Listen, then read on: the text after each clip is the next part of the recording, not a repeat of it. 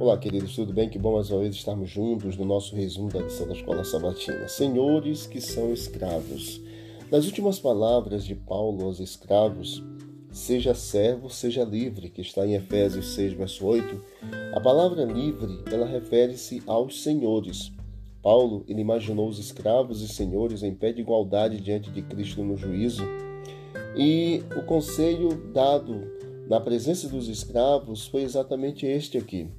E vós, senhores, fazei o mesmo para com eles, deixando as ameaças, sabendo também que o Senhor deles e vosso está no céu, e que para com ele não há acepção de pessoas. Imagina você é, como um cristão senhor de escravos e ouvindo esta leitura da carta aos Efésios no lar igreja daquele tempo. Os senhores eles seriam levados a tratar seus servos de modo mais humano. Por quê?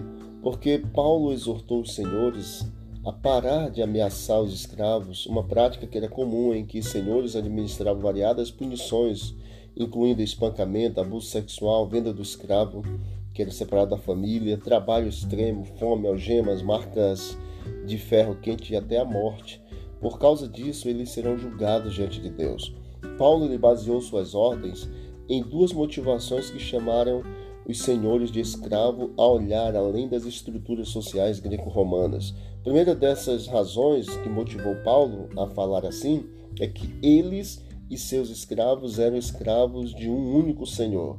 Outro ponto é que o Senhor Celestial julga tudo sem parcialidade, uma vez que seu próprio Senhor tratava os escravos em pé de igualdade com os outros, eles também deviam fazer a mesma coisa. A linguagem de Paulo animou os escravos. Eles receberam a adoção, a redenção, a herança, a entronização com Jesus Cristo, o status de concidadãos, membros da família de Deus e integrantes do corpo de Cristo também. Lógico que aplica o ensino da carta ao relacionamento entre escravos e senhores, incluindo o conselho sobre a fala e a ética sexual também.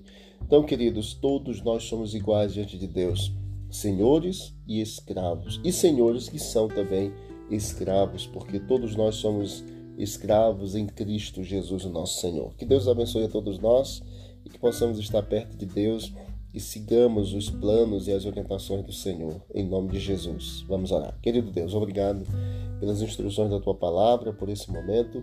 Continue concedendo a todos nós a tua graça, bênção, perdão e ajuda-nos, ó Deus, na nossa caminhada. Te pedimos estas bênçãos e agradecemos em nome de Jesus. Amém. Deus abençoe a todos e vamos que vamos para o alto e avante.